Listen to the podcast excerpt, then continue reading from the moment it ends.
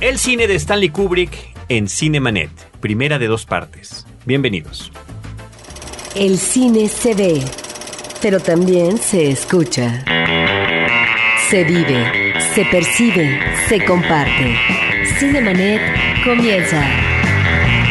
Carlos del Río y Roberto Ortiz en cabina.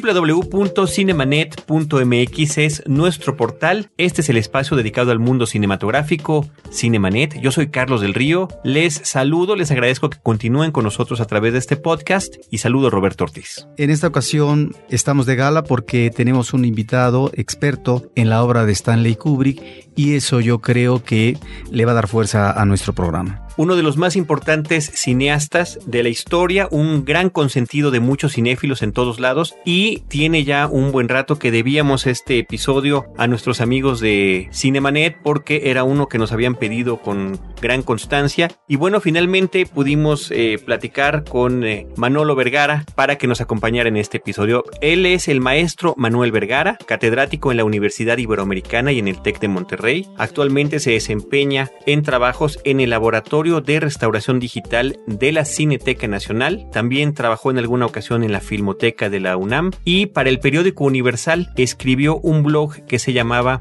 El Cinéfilo Universal. Pero su principal pasión, por lo que podemos ver aquí en la mesa y una foto que ya posteamos en, nuestro blog y en las redes sociales, es un gran, gran fanático de Stanley Kubrick. Manolo, bienvenido. Hola, gracias por la invitación y esperemos poder platicar y quitar un poquito de mitos, como diría el maestro Kubrick en muchas de sus películas y en su vida muy peculiar también. Perfecto, bueno, es una, es una gran ocasión. ¿Por qué no nos platicas un poquito, alguna introducción? ¿Cuál es la importancia de Kubrick? Nosotros vamos a tratar de abordar, bueno, pensamos en dos partes por la cantidad de películas que tiene este autor y vamos a tratar de abordarlas en orden cronológico, pero darnos primero para nuestros amigos una, una semblanza. Diría un poco un relato como mi padre, ¿no? Como yo aprendí a ver las películas. Todas las películas de Kubrick tienen algún aspecto revolucionario a nivel técnico y a nivel temático. Entonces, cada vez que uno intenta ver una película de Stanley Kubrick, descubre que son muy densas, ¿no? Que son muy pesadas, que tienen mucha información. En los círculos muy cinéfilos y particularmente en los Estados Unidos y gente como Spielberg y como el Guild de directores, dicen que las películas de Stanley Kubrick están hechas para cinéfilos y para gente que hace películas. Sí, los gags y la forma en que está estructurada la historia está hecha solo para gente que está permanentemente haciendo películas. Entonces ya de entrada cuando uno intenta ver una película por primera vez de Stanley Kubrick, pues ya lleva una serie de mitos y cargas en su cabeza que no se puede quitar, ¿no? Ahora, muestra de que las películas siguen siendo vigentes y siguen siendo actuales es que todos los años un grupo de cinéfilos junto conmigo y mis amigos vamos a tratar de rentar alguna de las películas de Kubrick a Blockbuster y normalmente hay tres que nunca están y es que están permanentemente rentadas. Una es Naranja Mecánica que tenemos un póster aquí enfrente de la cabina, otra es Strange Love y la otra curiosamente varía entre Shining y Ice White Shot que son más o menos las últimas películas conocidas a nivel mundial pero tiene muchas más antes que son igual de densas y, y profundas como para entenderlas de primera intención. Ahora, yo recuerdo las primeras películas que vi con mi papá, porque mi papá también es muy fanático de Stanley Kubrick, es que me las tenía que narrar y me las tenía que asistir, ¿no? Porque como niño normalmente no ves toda esta cantidad de elementos que hay en la pantalla. Entonces alguien te tiene que asistir y te tiene que introducir en el tema. Ahora, lo curioso y lo interesante de Stanley Kubrick es que muchas de sus películas tienen narradores y los narradores sirven como una especie de mediador para que tú entres poco a poco al mundo de ese personaje, Y otra gran razón del por qué las películas más que densas empiezan a entrar en, en textura y es que te va a contar la historia de principio a fin de un personaje. Entonces, esto es lo que las hace verdaderamente largas. De hecho, hay una comparación, no recuerdo si es Michael Siemens o Peter Bogdanovich, que dicen que las películas de Kubrick son como obras de Tolstoy o como obras de Dostoyevsky, ¿no? Entonces, uno, desde el momento que está viendo la película por primera vez, sabe que se va a tener que aventar un promedio de dos a tres horas de la historia de un personaje. Entonces, eso significa un verdadero sacrificio para el mundo contemporáneo, donde no tenemos más que tal vez 15 o 20 minutos para entender una trama. Y este individuo te va a explicar algo así como en una hora y media qué le va a pasar al personaje. Ahora, eso no, no significa que te vaya a contar hacia dónde va a terminar ni qué le va a pasar ese personaje al final. Entonces, esto forza a las audiencias modernas a regresar varios pasos y tratar de entrar a mundos con ritmos distintos, ¿no? Entonces, yo lo que le quisiera decir a cualquiera que quiere ver una película Stanley Kubrick es ve a cualquiera, pero se tiene que dar el tiempo de entrar a la vida de un personaje te lo van a explicar a detalle, ¿no? Entonces esto resulta a veces contradictorio, porque si te van a contar la vida de alguien que entró a la guerra y acabó en una panadería, esto sería como una película de Spielberg muy romántica, pues acaba normalmente en un punto álgido y feliz. Si tomáramos como ejemplo la gran película que siempre está rentada Naranja Mecánica, pues descubrimos que empezamos desde la ultraviolencia y acabamos en la ultraviolencia. Entonces esto hace confuso para cualquier espectador por primera vez va a decir, ah, pues voy a ver una película.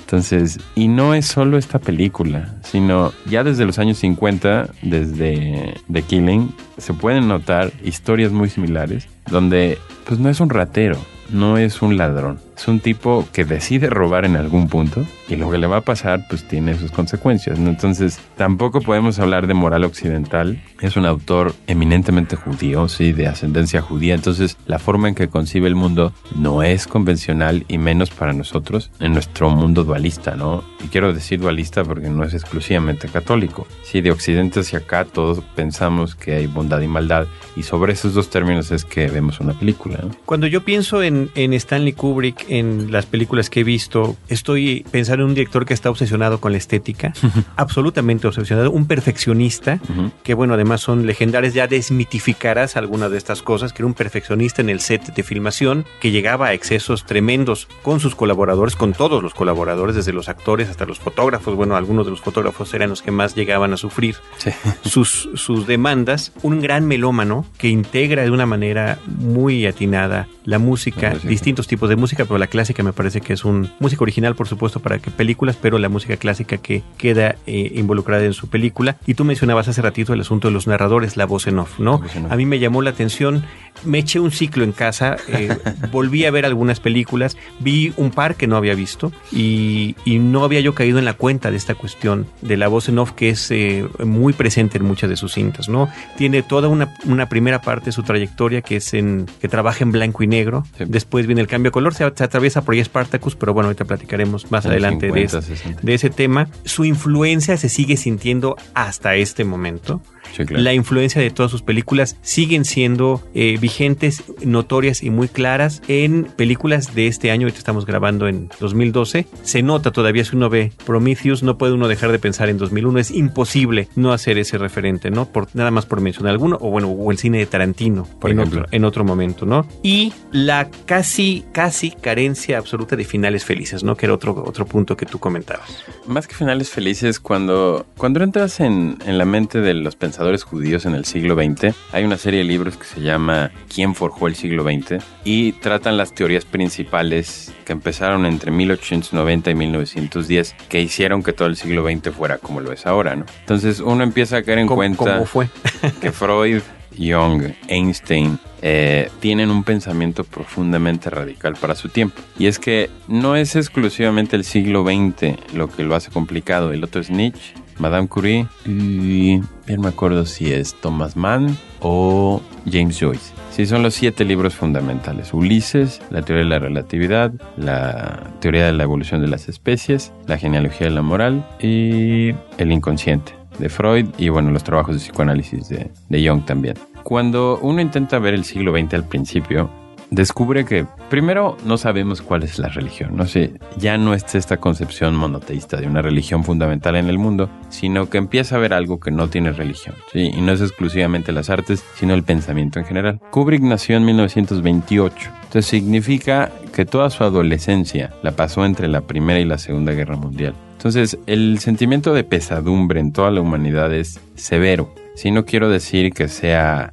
que no sea de considerarse a nivel histórico. No es coincidencia que el expresionismo alemán, el impresionismo francés y después el nuevo cine alemán en los años 60 tengan esta pesadilla como recurrente de que el mundo está mal, ¿no? Y de que los finales tienden a ser negativos. Ahora, muchos autores y particularmente los que vivieron en Europa, Europa de la posguerra, y esto quiere decir el neorrealismo italiano, descubrió que el mundo era difícil, ¿no? Y que había que echarle muchas ganas para poder sobresalir. Y luego entonces si uno quería hacer una película, pues necesitaba poner un esfuerzo mayor, porque no había las condiciones técnicas para hacer una película. Los primeros en empezar a hacer películas al exterior de un set es toda la generación de Fellini. Sí, y no voy a decir Fellini, también Rossellini, Pasolini, son los primeros en intentar filmaciones al exterior. Ahora todos ellos sabían que el cine era meramente técnico, entonces sacar una cámara de un set que pesa 40 kilos es relativamente difícil. Stanley Kubrick nace más o menos viendo películas italianas, que lo que hacen es mostrar cómo es el exterior del mundo y cómo es la vida cotidiana. Claro, entiendas, en Norteamérica el cine es básicamente ficción, entonces no hay esta vertiente del naturalismo ni del documental tan claro como en Europa. Entonces, él decía haber ido al cineclub del MoMA en Nueva York, del museo, y que había tenido la oportunidad de ver a Pudovkin y a Einstein. Aun el caso Pudovkin y Einstein, que son exactamente el lado opuesto a las expresiones naturalistas de Italia, proponían que la realidad era algo que se podía modificar y algo que se podía alterar y además se podía trabajar a nivel estético. Películas como El hombre de la cámara que en algún punto de la historia del cine hablan de este problema de qué es lo que yo veo y qué es lo que se ve en pantalla. Después serán aplicadas a nivel teórico por Pudovkin. Pudovkin, que conoce aparentemente y está documentado en algunos libros a Kuleshov, dice que es posible crear algo que no es la realidad y que está en la pantalla. Ahora, en el caso de Einstein, que es un poco alumno de Pudovkin y de Meyerbrot, de otro director de teatro ruso, es que cuando uno hace una película, en realidad no está proponiendo como una especie de suprarrealidad o verdad, como diría Bertov, sino una historia que a nivel teórico y a nivel de sentimientos de un país podrían significar algo. Ahora, yo no imagino a un joven que pues no tuvo la oportunidad de estudiar viendo una película de Pudovkin por primera vez. Ha de ser muy sorprendente que un chico del Bronx, yo creo que de la clase media norteamericana, con acceso a una cámara, con muy pocas ganas de ir a la, a la prepa, viendo a un autor como Pudovkin y luego a un autor como Einstein. Einstein en vida gozó el, el label de genio, sí, de un genio viviente. Entonces, este chico nació viendo toda una corriente de pensamiento estético que le costó varios años entender a la humanidad. Todavía después de la muerte de Einstein en los años 60-50, nadie sabía de la relevancia de sus películas y sus películas no se podían ver. Sigo, hoy que tenemos acceso a ver películas una y otra vez y de manera repetitiva, en ese momento no. Entonces la oportunidad de ver una película por primera vez cambia la vida de muchos directores y al menos a nivel independiente y a nivel contemporáneo en todos los norteamericanos. De hecho, Martin Scorsese en las muchísimas entrevistas y muchísimos behind the scenes en los DVDs normalmente habla de películas que solo vio una vez y que nunca más tuvo oportunidad de verlas hasta que llegó el video en los años 80. Entonces, esta gente nació en una generación donde había que memorizar y había que ver las películas con tantas ganas que era muy difícil volverlas a ver. Entonces, no, yo no pensaría que estos individuos nacieron espontáneamente, ¿sí? Nacieron en un siglo donde se necesitaba hacer las cosas y donde no había acceso a nada. Entonces, el hecho de no tener los obliga necesariamente a desarrollar una sensibilidad por aprender y por, por devorar cualquier cosa, ¿no? Sino no solo una película. Kubrick dice en una entrevista con Jeremy Bernstein que él realmente empezó a leer entiéndase, leer novelas cerca de los 18 años. Sí, que a él no le interesaba nada en la vida, que él encontraba aburrida las cosas, particularmente la preparatoria, y que no quería hacer nada. Después resulta que tiene un promedio como de 67, y entonces tampoco lo aceptan en la universidad y no puede ir a la universidad. Entonces su papá, muy clever, le dice, bueno, pues si no puedes hacer nada, ¿por qué no te dedicas a la foto? Entonces el chico que ya mostraba cierta sensibilidad hacia la fotografía, pues después de ver un Pudovkin, después de ver un Insistente, pues por obvias razones. Y, y de ver de todo, porque también estaba yo leyendo sus apuntes biográficos y los recuentos de algunos de sus compañeros, amigos y demás, veía de todo, o sea, se metía a, a lo que llaman ellos los double features, se echaba dos películas que podrían ser estas películas artistas en el MoMA o podría ser cualquier tipo de película comercial y las veía de manera obsesiva. Y decían sus compañeros que cuando empezaban a hablar mucho los actores, él perdía el interés y que buscaba cualquier luz que se cabía por ahí para leer alguna cosa o, o tomar alguna nota. Lo que le interesaba básicamente también era el aspecto visual. Esto nos lleva, Manolo, a cómo se corresponden estos creadores eh, con toque de genio, en el caso de Kubrick, con otros realizadores u otras corrientes, en donde efectivamente, como tú dices, no nacen por generación espontánea. Ahí están los ejemplos eh, de Pudovkin y de Einstein. Y eh, en el caso de Kubrick, ahí está esa alimentación eh, de la cinefilia en la Cinemateca del MoMA. Pero también esto se corresponde con otros colegas que van a surgir también en otras partes del mundo y que están imbricados, que están vinculados con esa fuente del saber que es la proyección cinematográfica. Recordaríamos en este caso qué sería de la nueva ola francesa en los años 50 si no se hubiera dado esta creación de la Cineteca eh, Francesa por parte de Henri Langlois y que permitió precisamente a toda una generación que viera parte de la historia del cine. Eso por un lado, y tuvimos el mojón de la nueva ola francesa, pero al mismo tiempo, en el caso del el neorrealismo italiano, ahí están los cineastas punteros de esta generación formidable que se van a alimentar en el centro experimental de Italia creo que en ese sentido está esa correspondencia y esa eh, lectura voraz, pero al mismo tiempo de esa memorización que tú dices que finalmente en las generaciones posteriores, pues ya con la cuestión del video, pues es otro tipo de, forma de asimilar. Quisiera eh, preguntarte a propósito de esta incursión en la vida por parte de Kubrick entre dos guerras, que es la Primera Guerra y la Segunda Guerra Mundial, que va a ser además uno de los temas eh, recurrentes, lo, lo lleva a tener efectivamente una visión pesimista del mundo. Y lo que yo te preguntaría es si efectivamente su enfoque o su interés es a partir de la individualidad de eh, un personaje o varios personajes insertos en un contexto histórico muy delimitado, si estamos ante una visión o un acercamiento de tipo sociológico y en donde esta visión pesimista del mundo no puede ser de otra manera porque siempre habrá fuerzas superiores que estén por encima o determinen y finalmente aniquilen a lo mejor los sueños del ser humano en tanto individuo. Lo que pasa es que Stanley Kubrick, hay, hay dos amigos que han salido en las entrevistas en un documental que se llama Life in Pictures. Eh, uno es Alex Singer y el otro es Musarski. Los dos son compañeros de la preparatoria de Kubrick, particularmente Alex Singer, que es director. Platica que él no parecía, él no era el hombre regular, ¿no? Si no es el promedio. Era un chico que le interesaban las películas, era un chico inteligente y estaba haciendo como un esfuerzo por hacer películas. Entonces, él dice, o bueno, eso lo dice no con Jeremy Bernstein, pero en una entrevista, no recuerdo si es en Playboy, que él aprendió cine leyendo los libros de Pudovkin, de la esencia del cine y la significación del cine, y que a partir de ahí se empezó como a clavar como muy intensamente en la idea de las películas. Ahora aquí hay que entender que la personalidad de Kubrick es más bien retraída.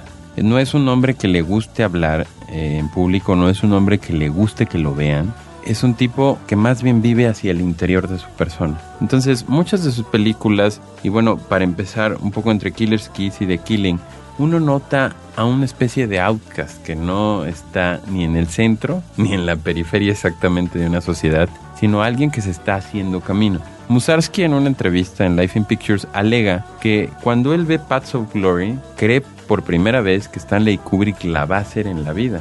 Alex Singer, que había participado en un par de cortometrajes antes con él y más bien documentales y estas cosas como newsreels, dice que a partir de The Killing ya muestra una habilidad excepcional por la fotografía. Y es que él en la preparatoria había vendido una fotografía a Luke y eso lo había hecho después de la preparatoria y no tener ningún promedio para aspirar en la vida, a ponerse a chambear, ¿no?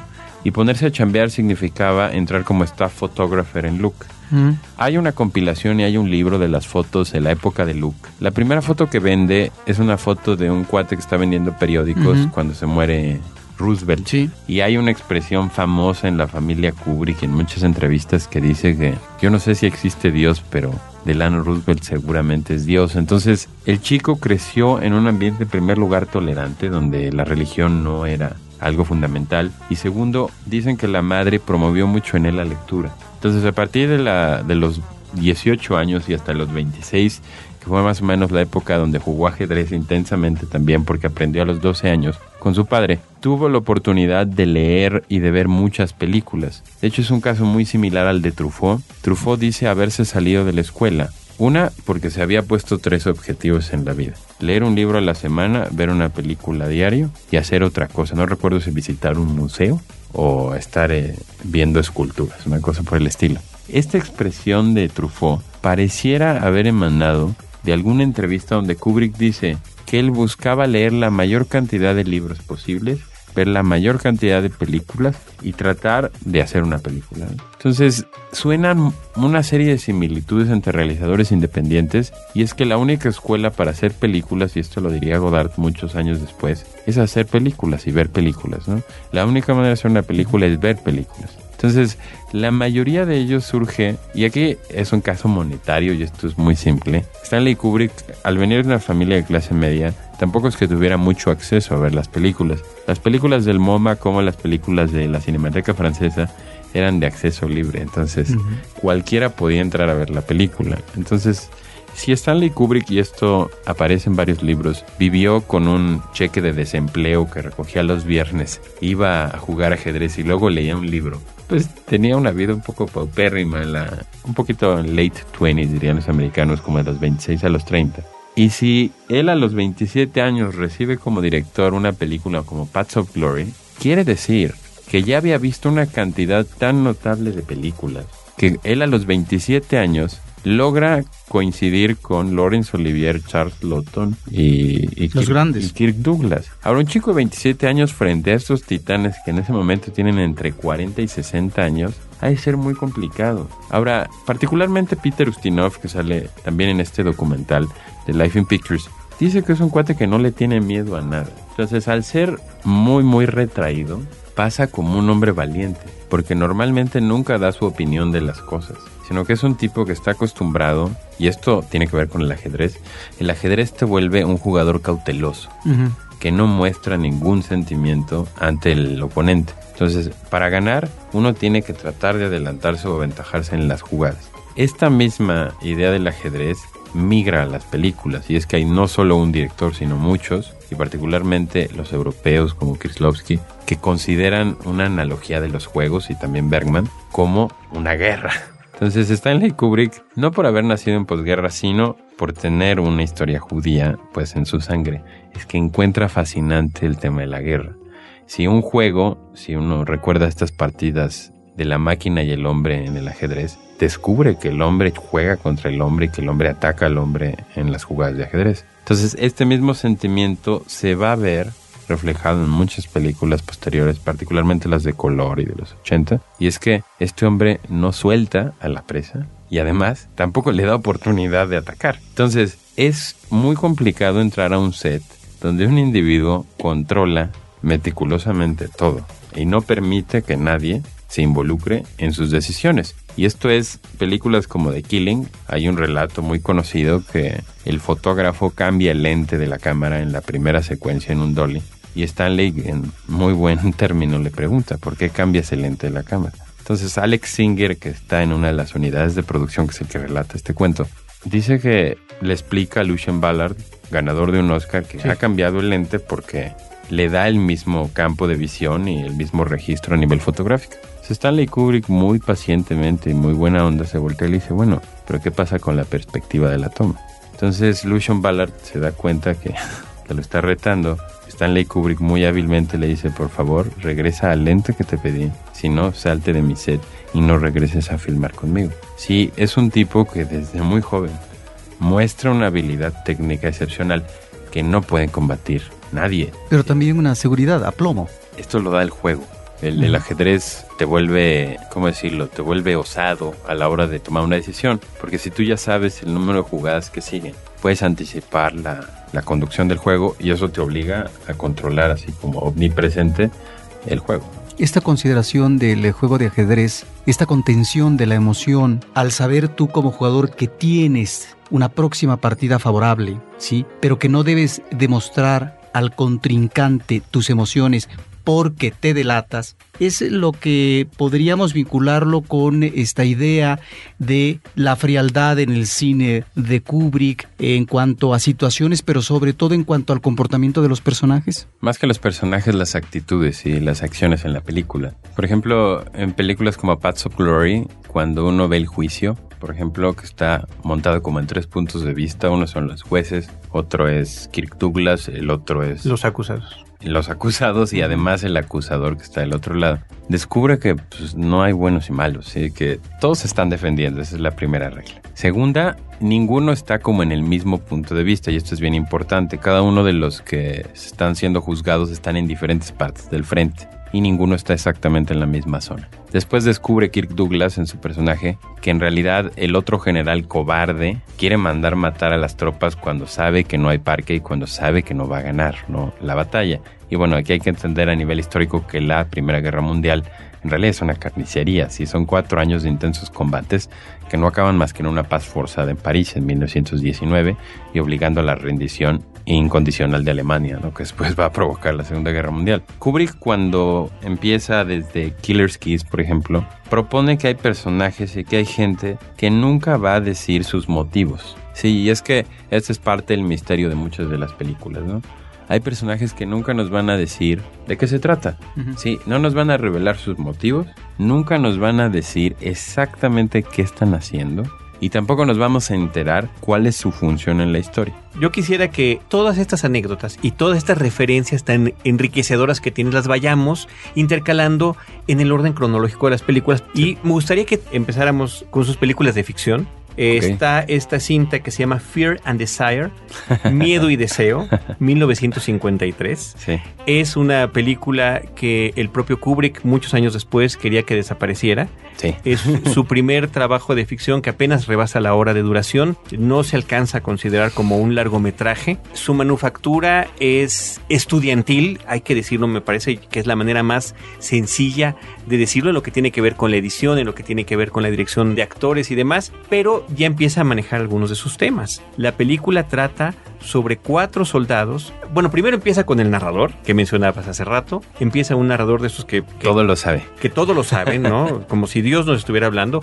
nos enseña un bosque y nos dice, en este bosque hay una guerra, puede ser una guerra que no existe, la guerra está en nosotros mismos, pero imaginemos estos hombres que no tienen patria luchando contra algunos otros, como si fuera el inicio de un episodio de Dimensión Desconocida, tal cual, de un episodio de Dimensión Desconocida que duraría una hora. Y nos encontramos estos cuatro hombres, porque además con una producción absolutamente independiente, caminando en el bosque y diciendo, bueno, pues se cayó nuestro avión, lástima, eh, estamos aquí seis millas adentro de territorio enemigo y cómo vamos a regresar, ¿no? Y es una película que se basa en los conflictos que están teniendo entre ellos mismos para lograr su regreso a su propio terreno. En el Inter se tienen que encontrar con algunos soldados enemigos, se nota que no hablan además el mismo idioma, no se dice qué idioma hablan unos, bueno, Nadie obviamente sabe. están en inglés, pero, pero se supone que es un idioma distinto al de los contrincantes, Ajá. se encuentran a nativos del lugar, hay una chica que tienen que secuestrar en algún momento y en algún momento también se encuentran con el cuartel de un general a quien creen que sería conveniente aprovechar la oportunidad para aniquilar, ¿no? Ups. Entonces, bueno, esa es eh, la película Fear and Desire, que pues eh, fue su primer gran esfuerzo y un esfuerzo que se logra concretar e inclusive estrenar en Estados Unidos Sí. en ese año de 1953. Hay, hay un fenómeno curioso. La mayoría de sus películas nunca, nunca fueron aclamadas en el año en que salieron. Tardaron un promedio de una década para ser reconocidas como, como obras importantes. Fear and Desire, vista hoy, pareciera más una película posapocalíptica, Ujú. que en realidad no pareciera la Segunda Guerra Mundial. Sí, de, de hecho, no, no mencionan que no es ningún conflicto en particular. Exactamente. Nadie sabe la época. Pero si uno intenta hacer como este ejercicio de qué podría ser, ¿sí? de qué significa la película.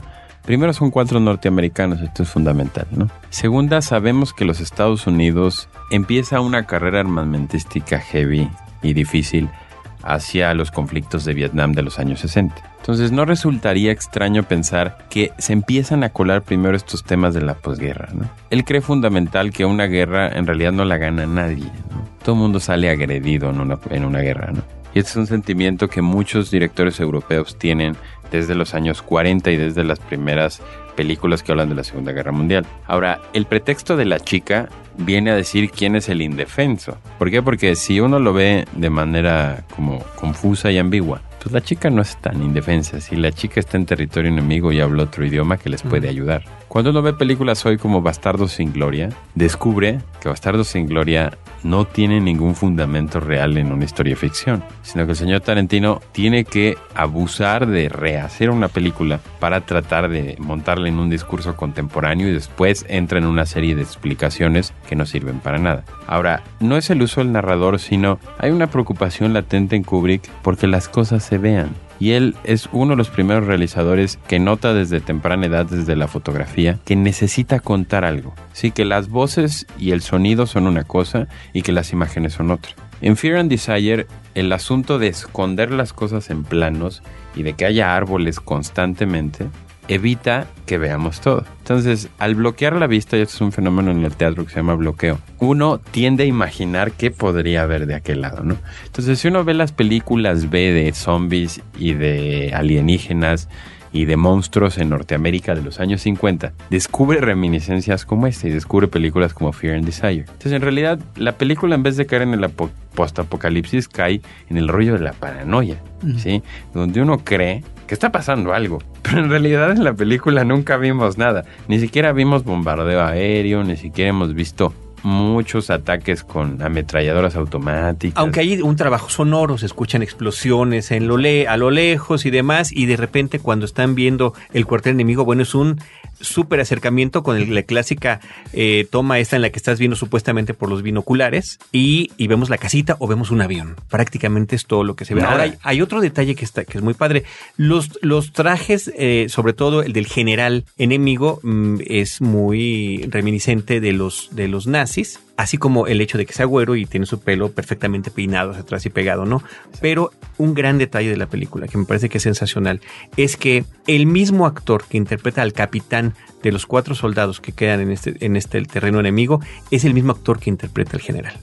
Y uno de sus eh, subalternos es también su subalterno en esa otra realidad, ¿no? Lo cual nos habla de este eh, suerte de pesadilla, ¿no? Ambigüedad completa. O sea, esto es, esto es lo que empieza a incomodar a la audiencia de autores como él. Sí, nunca te va a facilitar la lectura de la película, si no te va a decir, se trata de unas personas que se pierden en el bosque. Normalmente Kubrick diría, hay cuatro tipos en el bosque. Independientemente están perdidos o no, tú como espectador tienes que completar la otra parte. Entonces esto resulta tremendamente incómodo. Si uno ve series como La Dimensión Desconocida, descubre que Rob Sterling está obligado a explicar el capítulo al principio, porque es de lo más confuso hacia el final, que si uno no da como parámetros básicos o, o la lógica o al menos el contexto de la historia, es difícil que te la creas. Ahora, en el caso de Rob Serling, y esto es característico de gente de los años 50 y de los años 60 en Estados Unidos, y es que son veteranos de guerra. Kubrick nunca experimentó una guerra en vida, sino nunca fue militar.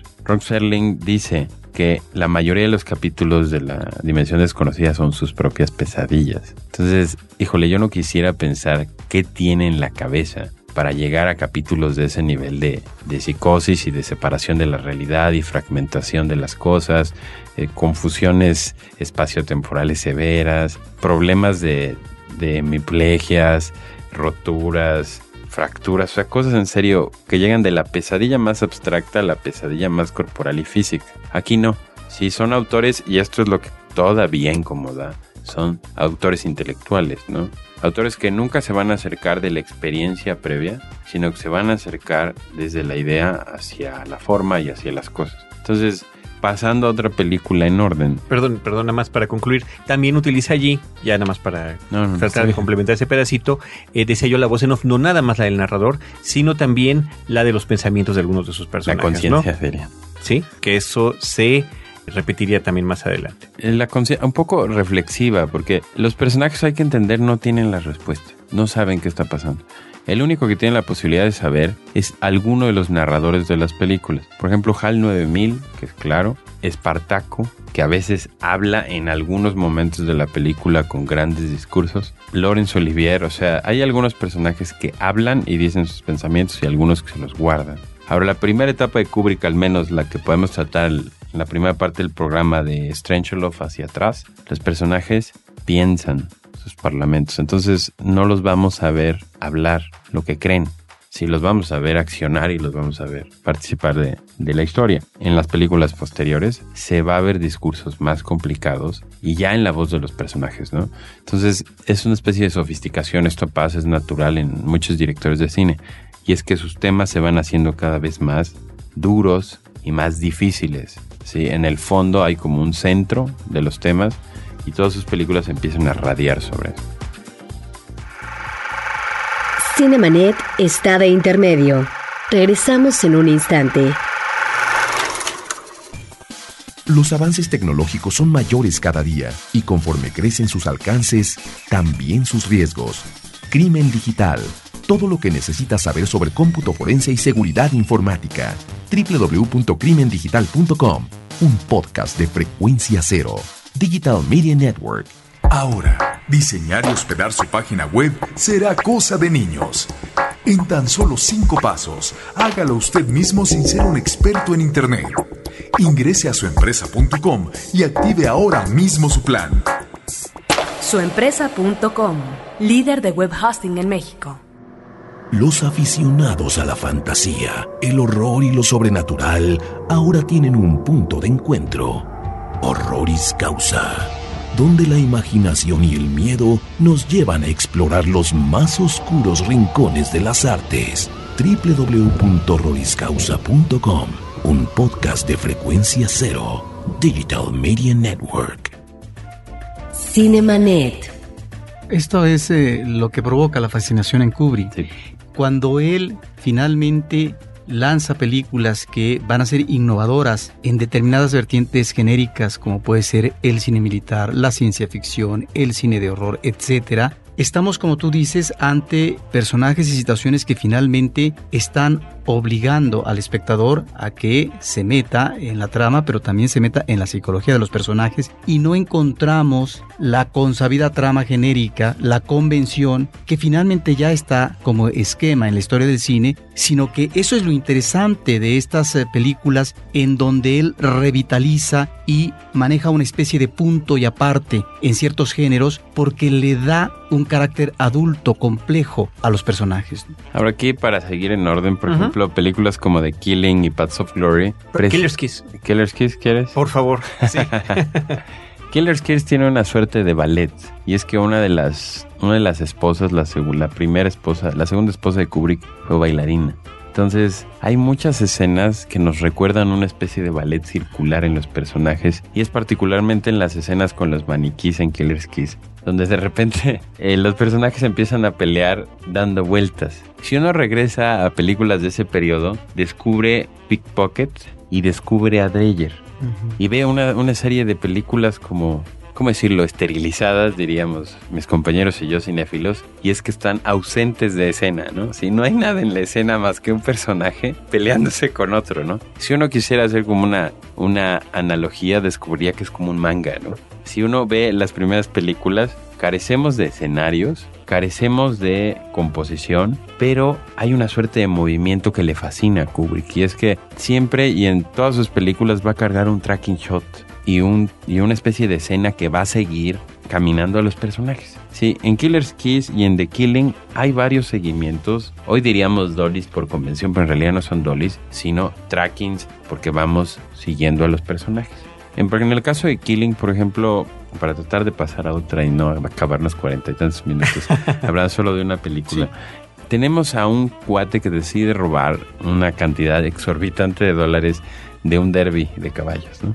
Entonces logra crear un plan macabro con otros cuatro maleantes. No voy a decir mafiosos, son maleantes. Maleantes en el sentido que quieren, quieren ganarse dinero fácil y no, no van a hacer mucho esfuerzo, ¿no? Starley Hayden, el actor principal, que ya es muy conocido en los filmes negros y en los filmes hechos de policías, da el ancho de un personaje ambiguo. Sí, un personaje que a ratos es sentimental y es amable con la novia, y a ratos es un hijo del mal que se parece al doctor Mabuse, o se parece a personajes de Fritz Lang o de Robert Weiner, bien oscuros del expresionismo alemán. Entonces, esta obsesión porque los personajes les incide la luz un poco como en el efecto Rembrandt y el chiste este de Hollywood, que alguna vez le hacen a un a alguien que dirige un estudio y le preguntan, bueno, ¿por qué las películas tienen tan poca luz? Y es que la luz emana de los personajes y es el efecto Rembrandt. En The Killing hay un trabajo de luz muy peculiar para Kubrick.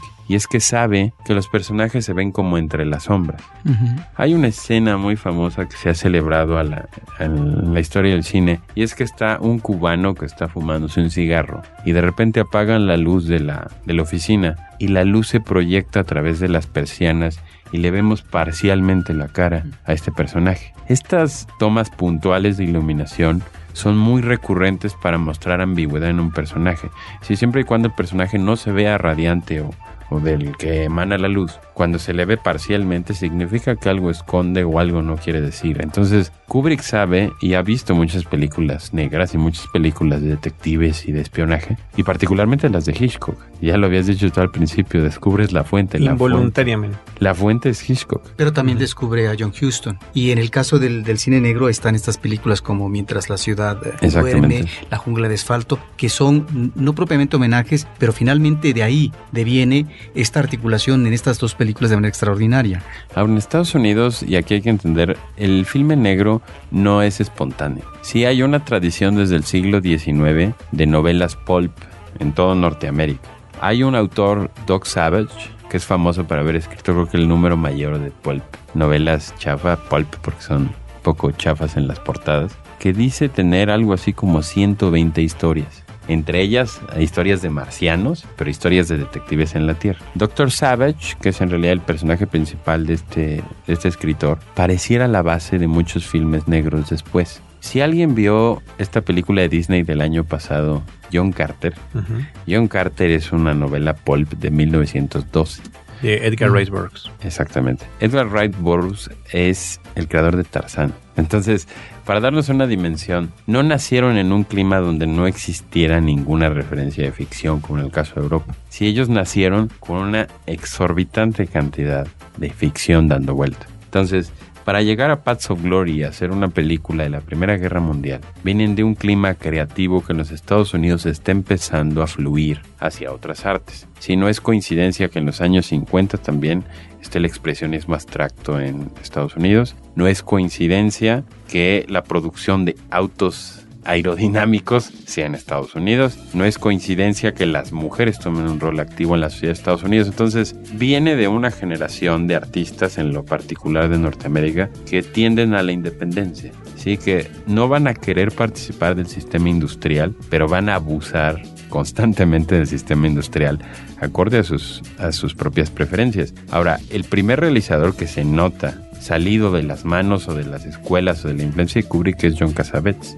Si John Cassavetes tiene películas de, no quiero decir bajo presupuesto, sino lo que sigue al bajo presupuesto.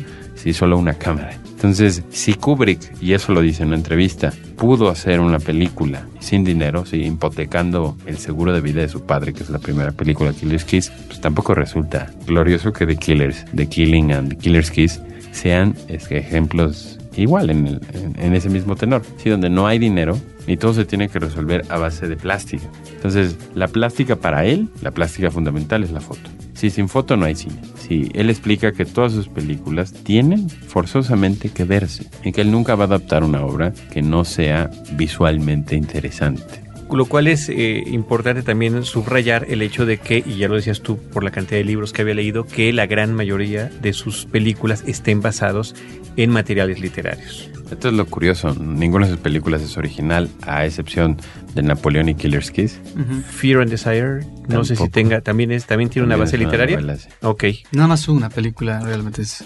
Ahora, en el caso de, de Killer's Kiss y en el caso de The Killing, The Killing es la primera película de Stanley Kubrick que se exhibe en México. Fear and eh, eh, vaya, en, sí, en, en, la historia, ¿no? En la cartelera. En la cartelera. en la cartelera, porque bueno, no creo que Fear and Desire ni Killer's Kiss hayan llegado de ninguna otra manera. No. The Killing, que en México se llamó Casta de Malditos, se estrenó en Estados Unidos el 6 de junio de 1956. A México llega a exhibirse, a estrenarse el 22 de mayo de 1957 en el Cine Real Cinema. Que es donde, donde se exhibió esta película. Un cine que sobrevive. que sobrevive transformado En ¿no? Pero que ahí está. de en mil pleno maneras, centro histórico. pero ahí, ahí está. Y por eso las otras no hemos dicho su traducción. Digo, el, el beso del asesino podría llamarse la otra. Exactamente. Pero bueno, a esta de Killing, que es La Matanza, La matanza. podría, es como le pusieron en México, Casta de Malditos. Las dos películas, además de todo ese trabajo fotográfico que nos has detallado, Manolo, tiene también una narrativa muy peculiar porque está jugando con los tiempos tiempos en los que se desarrolla la historia. En el caso de Killer's Kiss, bueno, empieza y termina prácticamente con la misma toma, un hombre esperando en la estación de trenes, en la famosa estación de trenes de la ciudad de Nueva York, una película que se filmó sin permisos en Nueva York, ¿no? Tenían que tener escondida la cámara en diferentes lugares. En algunas este traveling se hace a través, se ve que está como en alguna camioneta o algo. Nadie sabe bien. Van persiguiendo a los personajes, ¿no? Al paralelo mientras cam- caminan en la banqueta y demás. en azoteas, ¿no? En, en calles que se ven desiertas, en callejones de Nueva York. Pareciera, pareciera que es una ratonera esta ciudad en las partes traseras de todos estos grandes rascacielos, ¿no?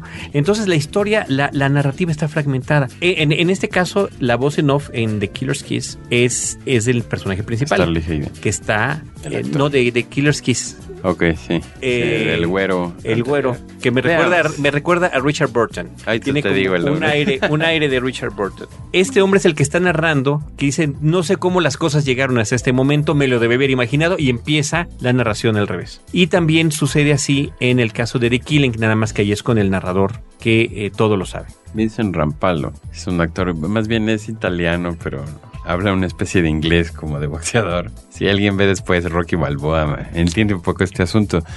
Aquí hay una referencia importante. Si recuerdas los 400 golpes de Truffaut, Truffaut pareciera haber visto Killer's Kiss y The Killing. Hay unas escenas en la calle del Bronx, que son más o menos los escenarios de las dos películas, que es la infancia de Kubrick y la adolescencia. Y son esta suerte de edificios de, ¿cómo decirlo?, de ladrillos continuos, que son muy ingleses, Y sus escaleras eh, de emergencia metálicas. y las escaleras de emergencia metálicas. Los personajes siempre los vemos de lado. Y es que hay una explicación kubrickiana y es que él no quiere ni verlos por arriba ni verlos por abajo. Así que la decisión es verlos al nivel en el que estamos nosotros, para tratar de darnos una vista neutral de los personajes y tratar de presentarlos sin ninguna inclinación y sin ninguna interpretación previa. Ahora, esto no es tan sofisticado, al contrario, pareciera más una filmación naturalista, sí, donde el esfuerzo no es tratar de crear un aura magnética o un aura de visión en los personajes, sino tratar de ver a alguien personal.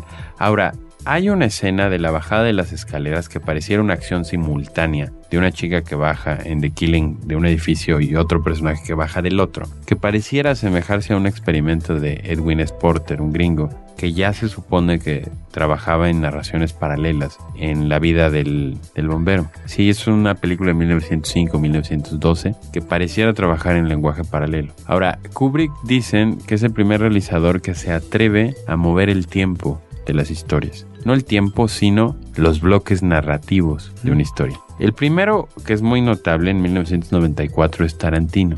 Pero Tarantino tuvo que haber visto la nueva ola francesa para entender que el tiempo en realidad es una especie de continuidad que no responde al tiempo cronológico como en la Tierra, ¿no? Y me refiero en la Tierra al resto de los que estamos aquí abajo y no en la, en la trama de la película. Cuando una película tiene una serie de jump cuts y la continuidad es el diálogo, la propuesta plástica es que el diálogo nunca termina.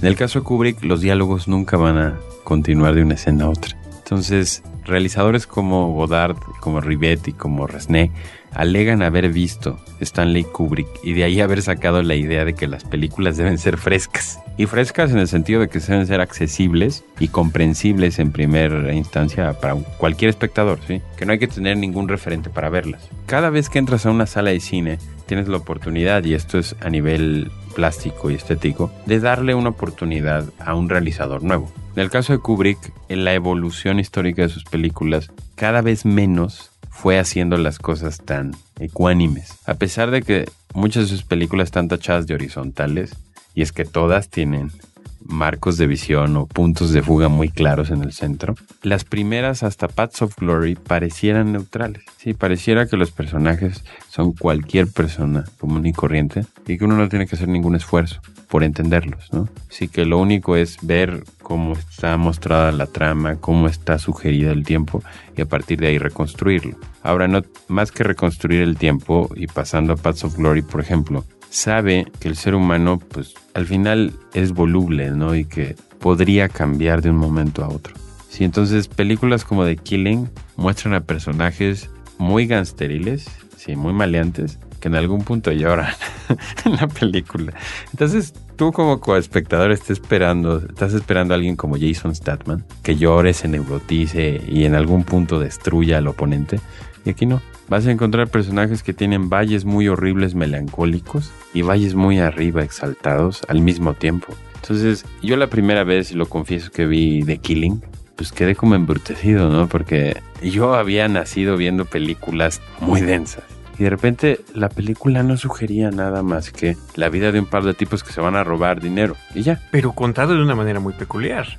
Es decir, Punto de vista. tú- sí, claro, Punto el de punto de vista y el tiempo. Tú ya lo mencionabas, esta influencia que había tenido, y bueno, es, es, es muy conocida, que tiene Tarantino, Tarantino. de Kubrick, que tiene que, que se nota en Pulp Fiction. Estaba yo viendo hoy, un video, Roberto, de Lino Coria, donde una- un amigo nuestro que platica de Casa de Malditos y menciona esto, que mencionan muchos otros eh, comentaristas de cine, de la, la historia vista desde distintas perspectivas. Esto sucede con este, con este intento de, bueno, no intento, con este gran robo del hipódromo en la película The Killing. De repente vuelven a pasar la misma escena, pero vista desde otro personaje, ¿no?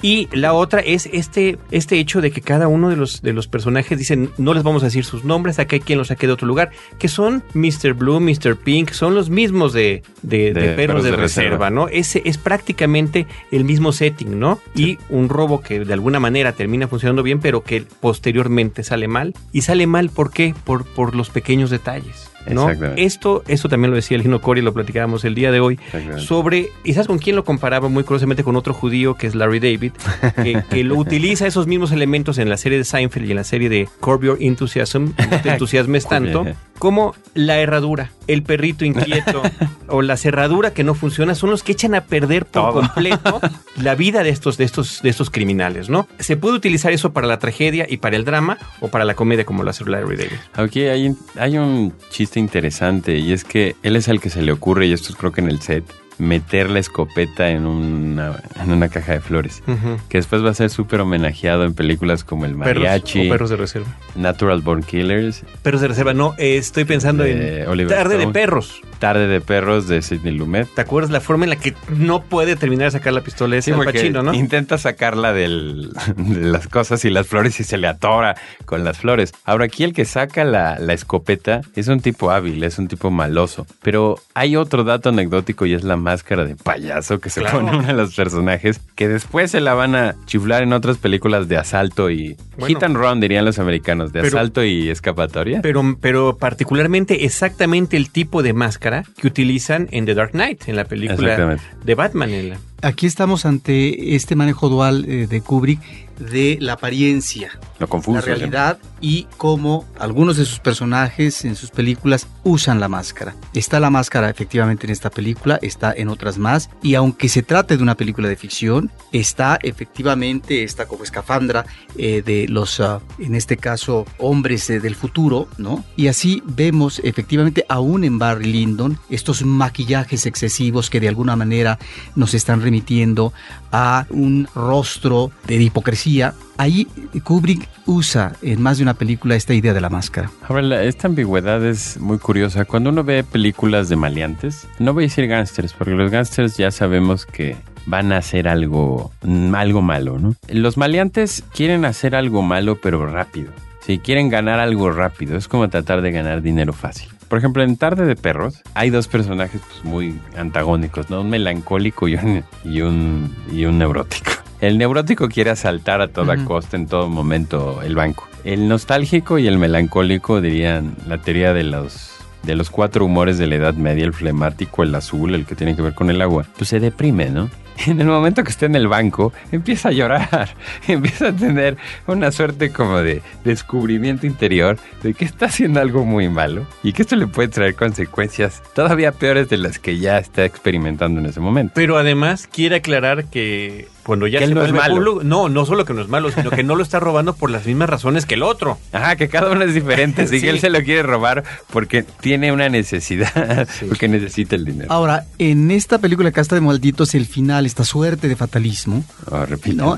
Eh, también ahí se conecta con eh, John Huston Muy en muy eh, esta película que filma en México, El Tesoro de la Sierra Madre, en donde también hay una suerte de fatalismo en personajes que tanto en Houston como en el caso de esta película de Kubrick son perdedores. Sí, es gente que no tiene futuro, dirían, después en los años 60, los Easy Riders y la relación con las motocicletas y el hipismo. Ahora, aquí estaba yo recordando al gran héroe de- del western, a John Wayne. Hay algún par de películas de John Wayne donde John Wayne sale un poco fregado y donde no hay oportunidad ni salida de, de mejorar, ¿no? Eh, si uno ve las películas de maleantes, involuntariamente cree y regresa al western. Sí, para los americanos el western es fundamental, ¿no? Es un género que no se puede dejar de hacer y tampoco resultaría raro que Kubrick estuviera pensando en hacer un western. Hacia los años 60 y un poco avanzando para ir hacia Espartaco, Kubrick dice haber participado en una serie de negociaciones con Marlon Brando para hacer una película que se llamaba One Eye Jack. One Eye Jack. Impenetrable aquí en México. Exactamente, el rostro impenetrable, que buscaba hacer un western de un forajido que ya no tenía futuro. Ahora, si esto es verdad, después de Paths of Glory en 1962 hubiera hecho un western. Ahora, si uno analiza este asunto de los maleantes, cae en cuenta que en realidad los maleantes son aquellos personajes que dudan todo el tiempo y que nunca van a tomar una posición y que se van a presentar de la manera más confusa posible y no va a haber salvación para ninguno de ellos. De hecho, Kirk Douglas cae en este camino en Paths of Glory. Si hay un punto que le dicen los generales, es que usted tiene que captar que los que mandamos somos nosotros y que el resto se rige por las reglas que nosotros establecemos. Los códigos militares. Entonces, en los códigos militares un poquito hipócritas, presentados en la película, la película después sería prohibida más de 20 años en Francia por retratar de manera decadente a la milicia francesa. En la Eh, Primera Guerra Mundial. en la Primera Guerra Mundial, entiéndase, la Primera Guerra Mundial que es todavía más dura en el sentido de la negociación que la Segunda. Y no es solo el personaje ambiguo. Ahora, si Kubrick empieza a transitar a temas más complicados, empieza a meterse como a cosas de nivel planetario. Diríamos hoy en el caso de la psicología, el problema mesiánico, ¿no? Se empieza a meter en un terreno donde la guerra no lleva a ninguna parte. Sí, esto, esto es realmente lo que lo, sal- lo hace saltar a la fama. Y es que esporádicamente hay un director que no va con el resto de los demás y que no va a conceder ningún privilegio y ningún, ninguna posibilidad de salvación en sus películas. De hecho, Kirk Douglas queda muy mal parado a nivel temático en la película y es que él sabe que este director joven, porque lo ha visto en otras películas como The Killing, puede hacer que él brille en la pantalla. Y contrario a todo lo que uno pensaría de una estrella de Hollywood, hace que brillen los actores europeos. Entonces, él mismo es confuso a la hora de decirle a los actores qué es lo que desea. Si este rollo del ajedrez va a seguir, si no se va a quitar. Es un director que dice que necesita en el set, pero que nunca explica qué es lo que está buscando. Entonces, él mismo, y esto se llega a notar en estos personajes confusos, es un hombre cauteloso, que nunca va a dar su opinión. Paths of Glory, que es la película que estás comentando en México, se llamó Patrulla Infernal. En Estados Unidos se estrenó el 25 de octubre de 1957, en México el 12 de junio de 1958, en el cine Variedades. Y duró cuatro semanas en cartelera. Esta película que narra esta historia de un general que quiere aprovechar una gran una circunstancia para todavía avanzar más en dentro del gobierno francés, sacrificando prácticamente a todas sus tropas en un asalto imposible a una zona ocupada por alemanes y que a final de cuentas pues fracasa la misión, intentó en el en el ya que estaba a punto de fracasar, ordena que, se que maten a sus propios soldados por cobardía y después tiene que poner como ejemplo a varios de ellos y al fin logra otro general negociar con él que solamente sean tres, los que van a ser el castigo ejemplar por no haber avanzado durante el ataque y es el personaje de Kirk Douglas Kirk Douglas. el que los va a defender en este juicio que está amañado y cuyo destino está predispuesto con toda antelación. Lo, interesante de esta película, hay otra influencia fundamental en Stanley Kubrick y es un director alemán, austríaco que se llama Max Ophues. Max Ophues en ese momento está dirigiendo, si no mal recuerdo, Madame de, que es una de sus últimas películas. De hecho, en Paths of Glory se hace un minuto de silencio por la muerte de Max Ophues, quien muere en los años 60, en 1959, durante la producción de Paths of Glory. Y es que Max Ophues es uno de los primeros directores en hacer largos planos secuencia. Esos largos planos secuencia los llegamos a ver en las primeras secuencias de la, del asalto en las trincheras, donde Stanley Kubrick en una especie de dolly back o zoom back, a veces zoom back, a veces un mini dolly back, logra hacer como un recorrido espacial de cómo se ven las trincheras. Es increíble porque va siguiendo al principio al general, donde va saludando y a veces insultando a algunos de los soldados que, que, están afectados por este asunto de la guerra, pero lo, lo, más impresionante es justamente este plano secuencia, que además parece eterno. Hay una, hay una serie, hay especialmente una conversación entre los generales que se sostiene en un cuarto aparte y también después de una fiesta alrededor de la película. Y es que Stanley Kubrick rompe y viola la regla de los 180 grados. Si en las normas y en las convenciones de Hollywood la regla de 180 grados es que los personajes no pueden pasar del ángulo natural de visión de una cámara. Si, si un personaje está sentado en un lado, el otro está sentado del otro. Entonces uno ve una suerte de cámaras cruzadas que nos permiten ver ambos ángulos de la comida. Para tratar de mostrar que los personajes están coludidos o están sobre una misma idea, Stanley decide mostrarlos en grupos y en conjuntos. Esta conversación y particularmente el juicio son ejemplos de la maestría en el uso de la iluminación y del uso de la cámara de Stanley, porque no, no vemos nunca a un personaje solo, aislado, es raro. Sí, la película está llena de conversaciones y llena de conversaciones a veces absurdas, porque hay generales que se inclinan por el asesinato de estos tres cobardes, que al final va a servir de escarmiento para que el resto muera, o muera de miedo, porque lo que tienen y lo que dicen en alguna conversación es que ellos tienen que mostrar la autoridad y el nivel en el que están. Y luego entonces nos metemos en un asunto aristócrata, porque si ya de por sí es un juicio amañado, estos tipos gozan de todos los privilegios y de todas las, las bellezas de la vida cuando el resto de la tropa está en condiciones de, de casi inanición, si uno no puede comer y está recluida en una especie de establo en la parte de atrás del castillo. El castillo pareciera Versalles, eso no estamos seguros, digo, en la cuestión histórica sería que es Versalles, pero a nivel anecdótico creemos que es un castillo en Alemania, que es donde conoció después a su mujer Stanley Kubrick, a Christian Harlan, que es la actriz alemana que sale cantando en las secuencias de la cantina y la taberna donde todos el los soldados... final de la película. Que todos los soldados lloran y se asocian con eso. Ahora, hay otra película que se llama La Gran Ilusión de Renoir, que abunda en este asunto de los prisioneros de guerra y que pareciera también base fundamental de Paths of Glory. Sí, la película de Renoir es de los años 40 y habla sobre pues, que la guerra no tiene ningún final, que no hay ninguna posibilidad de salvación.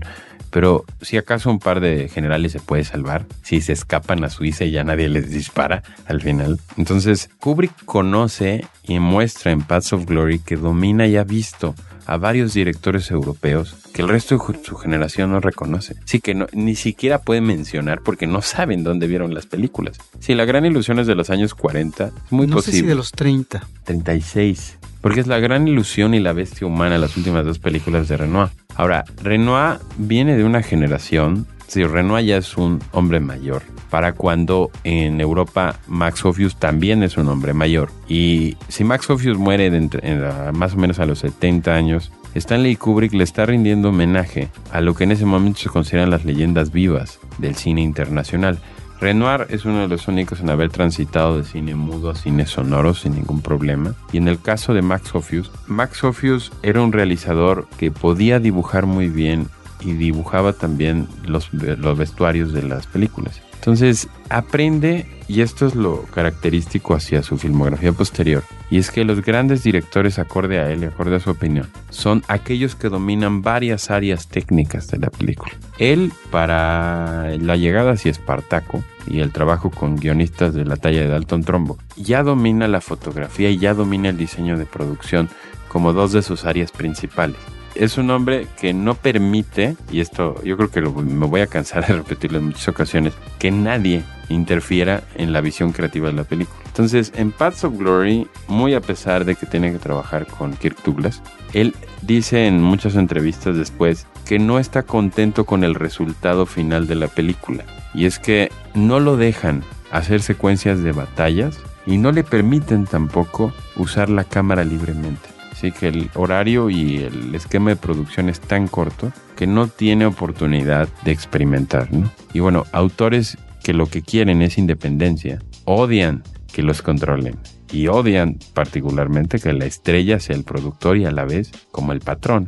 ¿Y cómo es, cómo es posible entonces que finalmente, porque ya se había comprometido a hacer eh, al menos cuatro películas, me parece, con, con Kirk Douglas, que termina siendo Espartaco, ¿no? Es, es una suerte de, de avance en su carrera. Él dice, y lo dice uno de sus compañeros, el señor Harris, que sería su productor en las primeras películas, James B. Harris, que... A Harris Kubrick Production aparecería en Exactamente, pantalla. en The Killing, en The Killing, en la parte de abajo, en los títulos con los caballos. Eh, lo interesante es, Harris alega con Kubrick que si hace la película con Kirk Douglas, puede saltar y puede acceder a presupuestos mayores. Y es que si él ha controlado una estrella en el set, entonces está siguiendo todos los términos de la producción a nivel industrial. Sí, y yo participé en una película de un estudio y tuve la posibilidad de dirigir a una, a una personalidad como la de Douglas, pues entonces puedo hacer lo que yo quiera. Entonces decide sacrificar un poco la libertad por trabajar con autores de ese tamaño. Y no es Kirk Douglas exclusivamente. Sí, todo el crew que trabaja en Paths of Glory después en Espartaco es el crew clásico de Hollywood. Sí, es un crew que oscila entre los 50 y los 150 técnicos que se les tiene que controlar escena a escena. Entonces, lo que él aborrece siempre es que no lo dejan de dar su opinión a nivel de expresión, ¿no? Entonces, cuando tienes un set con demasiadas personas, lo primero es que no te puedes concentrar en ninguna área, ¿no? Entonces, él que es meticuloso y obsesivo a la hora de, seleccionar los elementos que va a ver en pantalla por el rollo fotográfico, pues de repente le ponen a 50 personas tiradas en el suelo. Entonces, para alguien de ese nivel de control, perder a un tipo en continuidad es una verdadera pesadilla. ¿Por qué? Porque el esfuerzo físico y el esfuerzo humano por juntar a 50 y luego que un tipo se cambie de lugar resulta aberrante y a veces incómodo para seguir la producción. Ahora, una película de guerra tiene un verdadero problema y es que es tanta, tanta la producción y tanto el esfuerzo previo a la escena que a la hora de usar un lente corto, y esto lo explican a nivel técnico, perdemos detalles, ¿no? Entonces, películas hoy como El Soldado Ryan, como Gladiador, pues los detalles se van al, se van al bote de la basura. ¿Por qué? Porque no hay posibilidades de ver todo ese trabajo de recomposición digital en el Coliseo Romano, ese trabajo de recomposición visual del desembarco en Normandía. Y es que, como son tan rápidas las escenas, sí, por esta norma, por esta convención de Hollywood de que la película sea práctica y rápida y comprensible para el espectador, y sacrifica la parte estética. Entonces, esto disgusta profundamente a alguien que está trabajando muy de cerca con un fotógrafo y muy de cerca con un equipo de diseño de arte muy grande. Cuando tenemos que ver de lejos un traje que costó horas y meses terminar, cuando pues, de lejos las insignias no se ven, ¿no? Ahora, él para la película de Paths of Glory creen y asumen, y esto lo dice la mujer, haber leído más o menos 200 libros de la Primera Guerra Mundial. Entonces sabía perfectamente qué estaba tratando. Además de conocer la novela de donde viene la historia, es un tipo que, que no permite que, que existan licencias históricas y que, que se inventen lugares o que se inventen escenas o batallas. De hecho, siempre fue muy obsesivo en el sentido de que no podía haber aberraciones ni omisiones históricas en, en las tramas.